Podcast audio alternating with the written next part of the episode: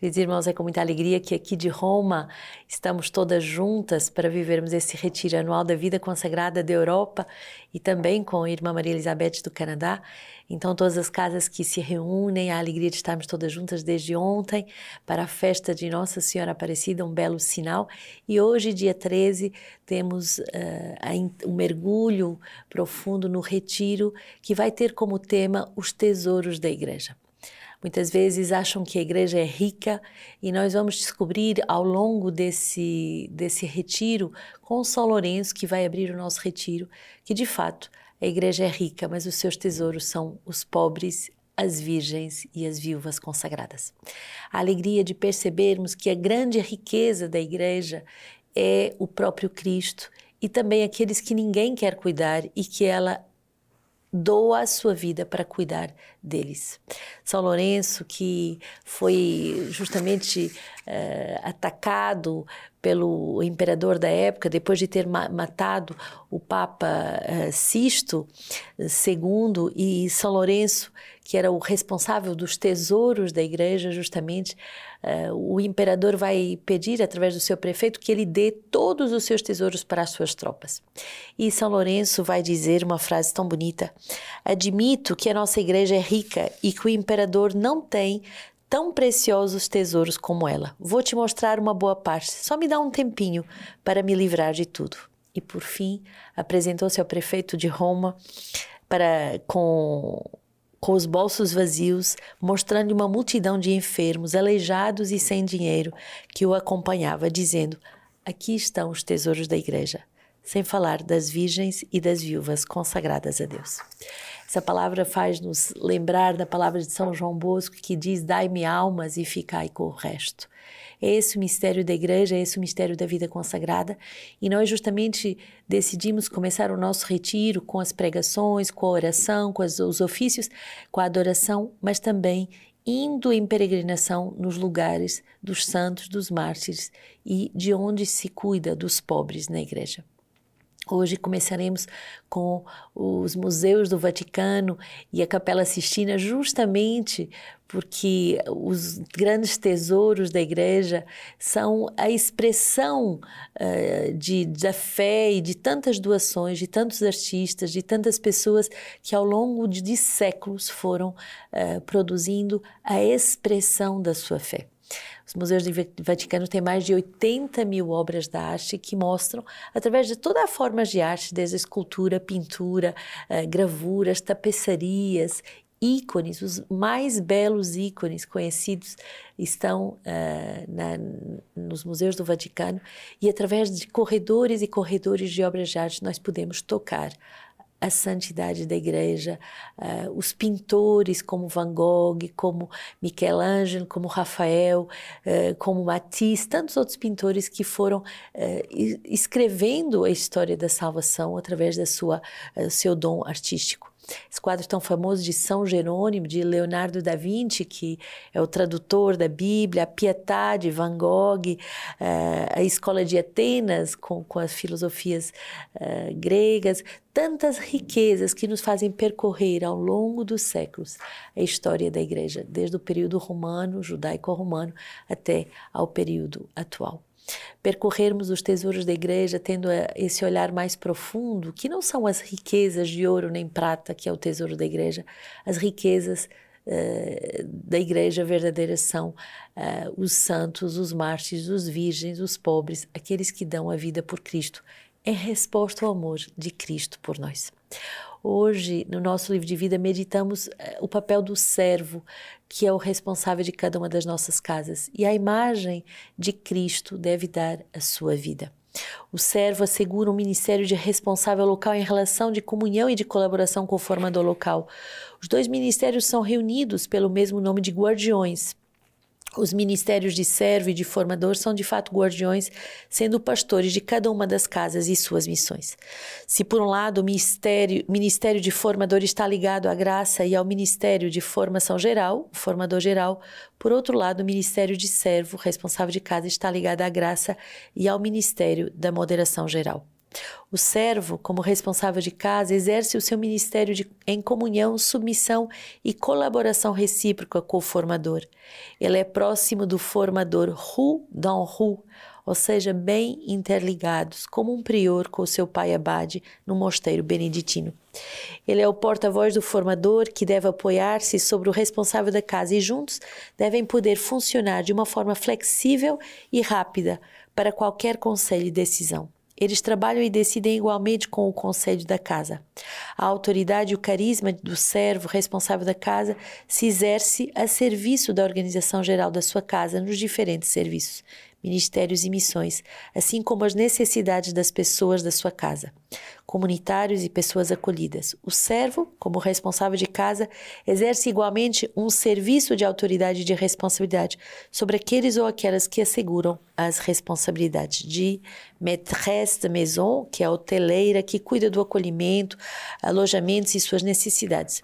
Não tem um papel direto de autoridade, mas é vigilante em manter um bom espírito quanto às necessidades de todos, na casa, na vida cotidiana, assim também quanto à qualidade de vida. É um papel de vigilância e de zelo, como o da Virgem Maria, Nossa Senhora de Caná.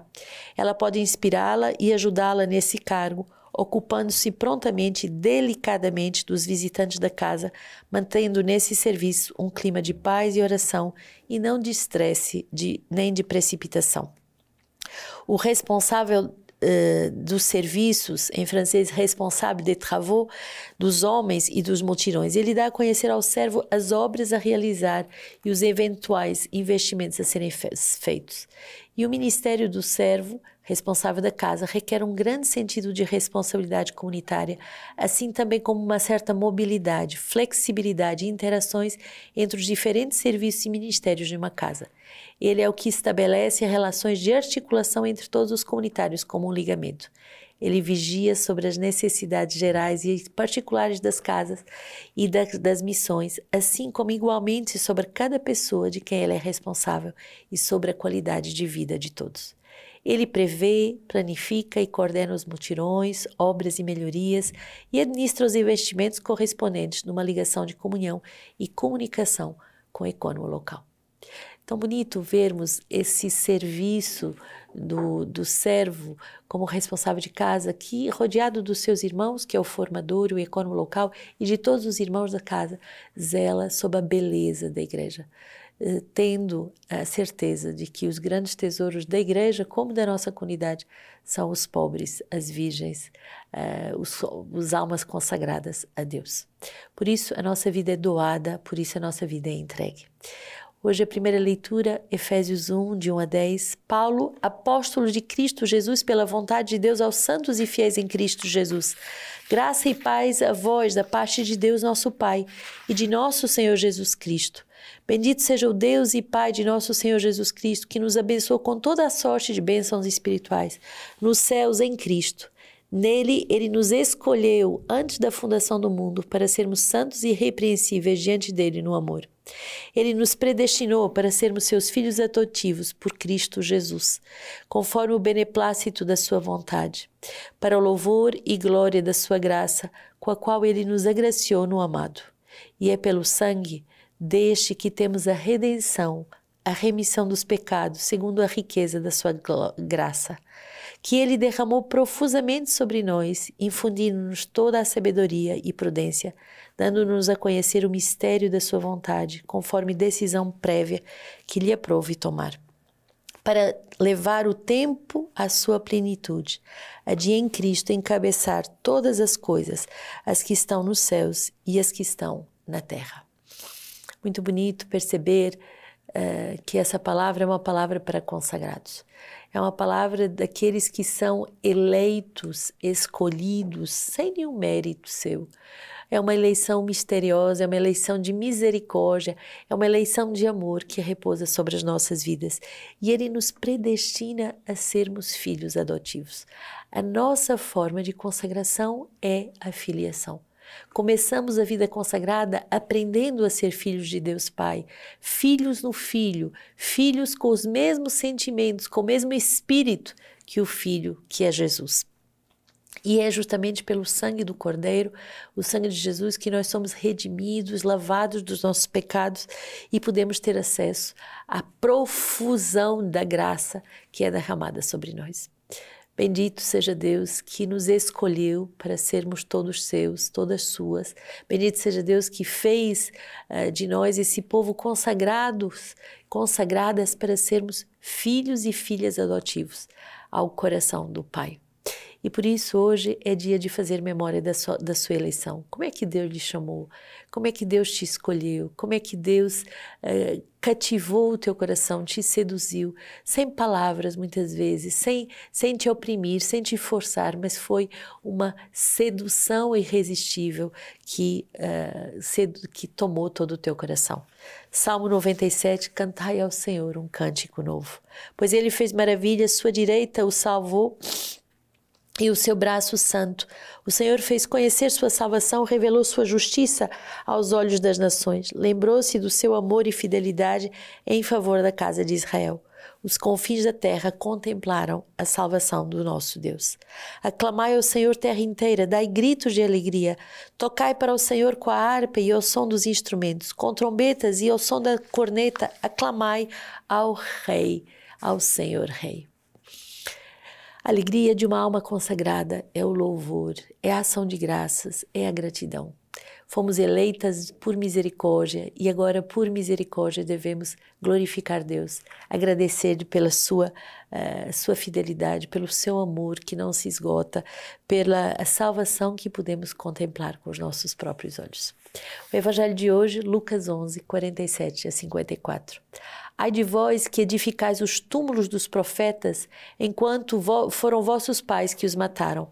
Assim vós sois testemunhas e aprovais os atos dos vossos pais. Eles mataram e vós edificais. Eis porque a sabedoria de Deus disse: Eu lhes enviarei profetas e apóstolos. Eles matarão e perseguirão, e alguns deles, a fim de que se peçam contas a esta geração do sangue de todos os profetas que foi derramado desde a criação do mundo do sangue de Abel até o sangue de Zacarias, que pereceu entre o altar e o santuário. Sim, digo-vos, serão perdidas contas estas, serão pedidas contas a esta geração. Ai de vós, legistas, porque tomaste a chave da ciência. Vós mesmos não entrastes e impediste os que queriam entrar. Quando ele saiu de lá, os escribas e os fariseus começaram a persegui-lo terrivelmente e a cercá-lo com interrogatórios a respeito de muitas coisas, armando-lhe ciladas para surpreenderem uma palavra de sua boca. Esse evangelho é um evangelho que nos exorta a não parecer cristãos, a não parecer consagrados, mas a sê-lo de fato. Essa transformação interior que um retiro provoca, essa conversão mais profunda que uma peregrinação promove em nossos corações, é esse o desafio. Não construir túmulos, não construir eh, coisas externas, mas verdadeiramente pôr o nosso coração em movimento, nosso coração que se deixa tocar pela graça de tantos homens e mulheres que, consagrados a Deus, mudaram o mundo, mudaram as gerações, cuidaram de milhares de outras almas, levaram outras almas para Deus. Também nós queremos eh, nos deixar transformar por dentro e repartir de Cristo. Hoje, Santo Agostinho tem uma palavra tão bonita para nós consagrados. Busca tuas delícias no Senhor e Ele atenderá todos os pedidos do teu coração. Busca as delícias no Senhor e Ele atenderá todo, todos os pedidos do teu coração. Se alguém está desejoso, faminto, sedento como peregrino deste deserto que suspira pela fonte da pátria eterna, mostra a alguém assim e saberá o que fala. Se alguém fala, se alguém por acaso é indiferente, não vai entender o que eu falo. Mas quem ama corre para onde é atraído. Corre amando, é atraído e atraído sem violência corporal, é atraído pelos laços do coração. Se entre as delícias e os prazeres terrenos, aqueles que se apresentam aos seus apaixonados exercem forte atração sobre eles. Pois é bem verdade que se um se deixa atrair pelo seu pra prazer, não o atrairá o Cristo revelado pelo Pai. Somos essas almas que se deixaram atrair pelo Pai, através do Verbo que nos revelou o seu amor. Somos essas almas que fomos atraídas pelo laço do coração.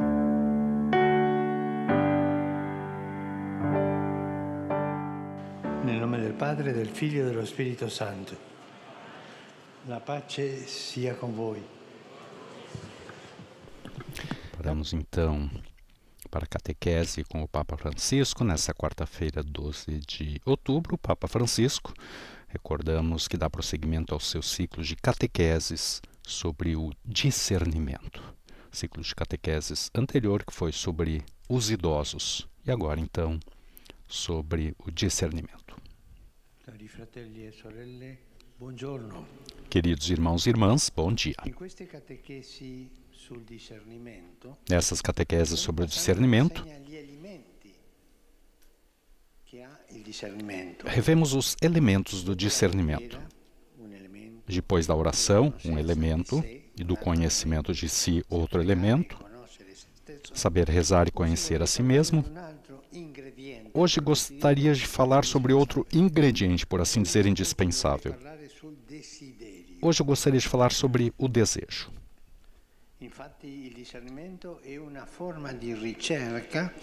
Com efeito, o discernimento é uma forma de busca? E a busca deriva sempre de algo que nos falta, mas que de certo modo conhecemos. De que tipo é este conhecimento?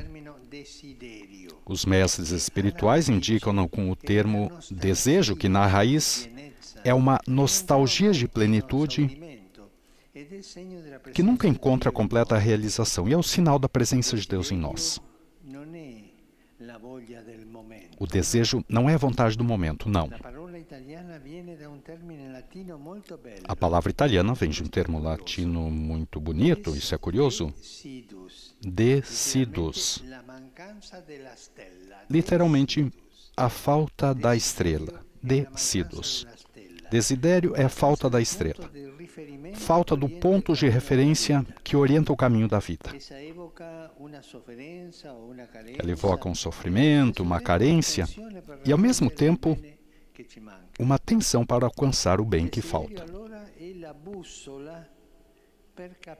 O desidério, então, É a bússola para compreender onde sou e para onde vou. Ou seja, a bússola me faz entender se eu estou parado, estou andando. Uma pessoa que nunca deseja é uma pessoa parada, talvez doente, morta. e a bússola, se eu estou andando, indica se eu, se eu estou andando, se eu, se eu paro. E como é possível reconhecer isso? Pensemos. Um desejo sincero sabe tocar profundamente os acordes do nosso ser e, por isso, não se extingue perante as dificuldades ou contratempos. É como quando troviamo estamos com sede. Se não encontramos algo para beber, não renunciamos. Antes, pelo più contrário, a busca ocupa cada vez mais os nossos pensamentos e ações, até nos dispormos a fazer qualquer sacrifício para poder saciar algo quase obsessivo. Obstáculos e fracassos não sufocam o desejo, não. Pelo contrário, tornam-no ainda mais vivo em nós. Ao contrário da vontade ou da emoção do momento, o desejo dura no tempo até por muito tempo. e tende a se concretizar. Se, por exemplo, um jovem deseja tornar-se médico, deverá empreender um percurso de estudos e de trabalho que ocupará vários anos de sua vida e, consequentemente, deverá estabelecer limites, dizer não, dizer não, em primeiro lugar, a outros percursos de estudos, mas também a possíveis lazeres e distrações, especialmente nos momentos de estudo mais intensos. No entanto, o desejo de dar um rumo à sua vida e de alcançar aquela meta, se tornar um médico, por exemplo, permite-lhe superar tais dificuldades. O desejo te faz forte, te faz corajoso, te faz andar à frente sempre porque tu queres chegar lá. Eu desejo aquilo. Com efeito, um valor torna-se belo e mais facilmente realizável quando é atraente. Como alguém disse, mais do que ser bom, é importante ter o desejo de se tornar bom. Ser bom é uma coisa atraente. Todos queremos ser bons, mas temos o desejo de nos tornar bons? É impressionante que Jesus, antes de realizar um milagre, frequentemente questiona a pessoa sobre o seu desejo. Queres ser curado? Queres ser curado? E às vezes essa pergunta parece inoportuna, mas se, mas se vê que está doente. Por exemplo, quando encontra o paralítico na piscina de Betesda, que já estava ali havia muitos anos, e nunca conseguia encontrar o momento certo para entrar na água, Jesus pergunta a ele: Queres ser curado? Por quê?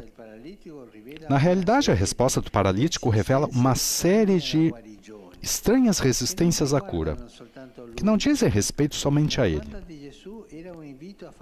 A pergunta de Jesus era um convite a esclarecer o seu coração para acolher um possível salto de qualidade. Não pensar mais em si mesmo, na própria vida de paralítico, transportado por outros. Mas o homem na maca não parece estar tão convencido disso. Dialogando com o Senhor, aprendemos a compreender o que verdadeiramente queremos da nossa vida. Esse paralítico é típico daquelas pessoas, sim, sim, eu quero, quero, quero, mas não quero, não quero, não quero. Não faço nada. O querer fazer se torna como não, não, não, não se faz, não se dá o passo para concretizar, para fazer isso. Pessoas que querem e não querem. É feio isso. Esse doente por oito anos ali, mas sempre com as lamentações. Não, sabe, Senhor, quando as águas se movimentam, porque na, naquele momento do milagre, tu sabe, chega algum mais forte do que eu e entra, e eu chego atrasado. E se lamenta, e se lamenta, e se lamenta. Mas estejam atentos que as lamentações são um veneno, um veneno para a alma, um veneno para a vida, porque não te faz crescer o desejo de ir em frente.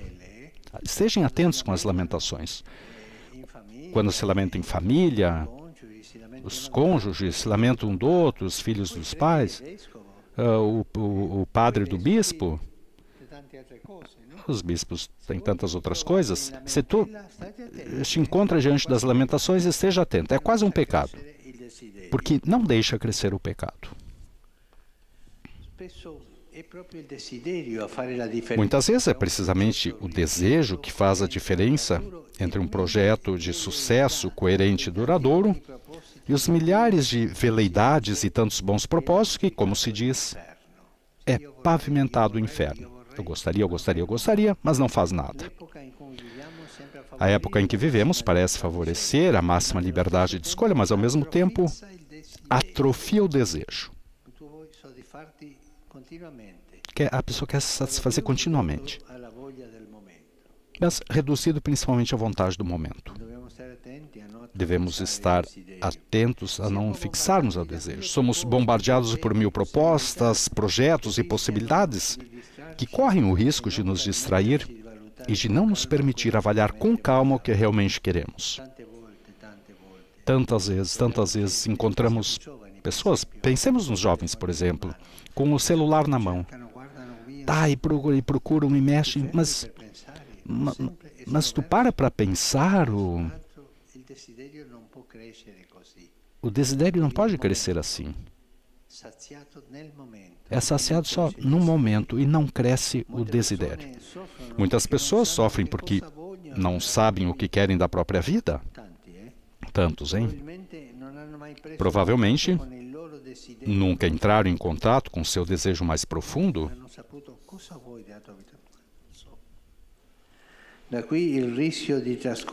Daqui deriva o risco de passar a existência entre tentativas e expedientes de vários tipos sem nunca chegar a lado nenhum e desperdiçando oportunidades preciosas. E assim, certas mudanças, embora desejadas em teoria quando se apresenta a ocasião, nunca são colocadas em prática. Falta o desejo forte de levar em frente uma coisa. Se hoje o Senhor nos dirigisse a pergunta, por exemplo, a qualquer um de nós, a pergunta que fez ao cego de Jericó: Que queres que eu te faça? Pensemos, o Senhor chega para nós e nos pergunta isso: O que queres que eu faça? Por ti, como responderíamos? Talvez finalmente pudéssemos pedir-lhe que nos ajude a conhecer o profundo desejo dele, que o próprio Deus colocou no nosso coração. Senhor, que eu conheça os meus desejos, que eu seja um homem, uma mulher de grandes desejos. E talvez o Senhor nos dará força de concretizá-los. Uma graça imensa na base de todas as outras. Permitir que o Senhor, como no Evangelho, faça milagres para nós. Dar o desejo de fazer crescer, porque também Ele tem um grande desejo em relação a nós. Tornar-nos participantes na sua plenitude de vida. Benedicat vos omnipotens Deus, Pater et Filius et Spiritus Sanctus. Amen.